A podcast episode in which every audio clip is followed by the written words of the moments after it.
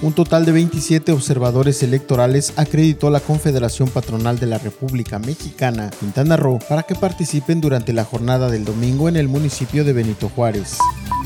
Para el proceso electoral que se llevará a cabo el próximo domingo 6 de junio, se habilitarán alrededor de 192 escuelas ubicadas en el municipio de Benito Juárez, señaló el subsecretario de Educación de la zona norte.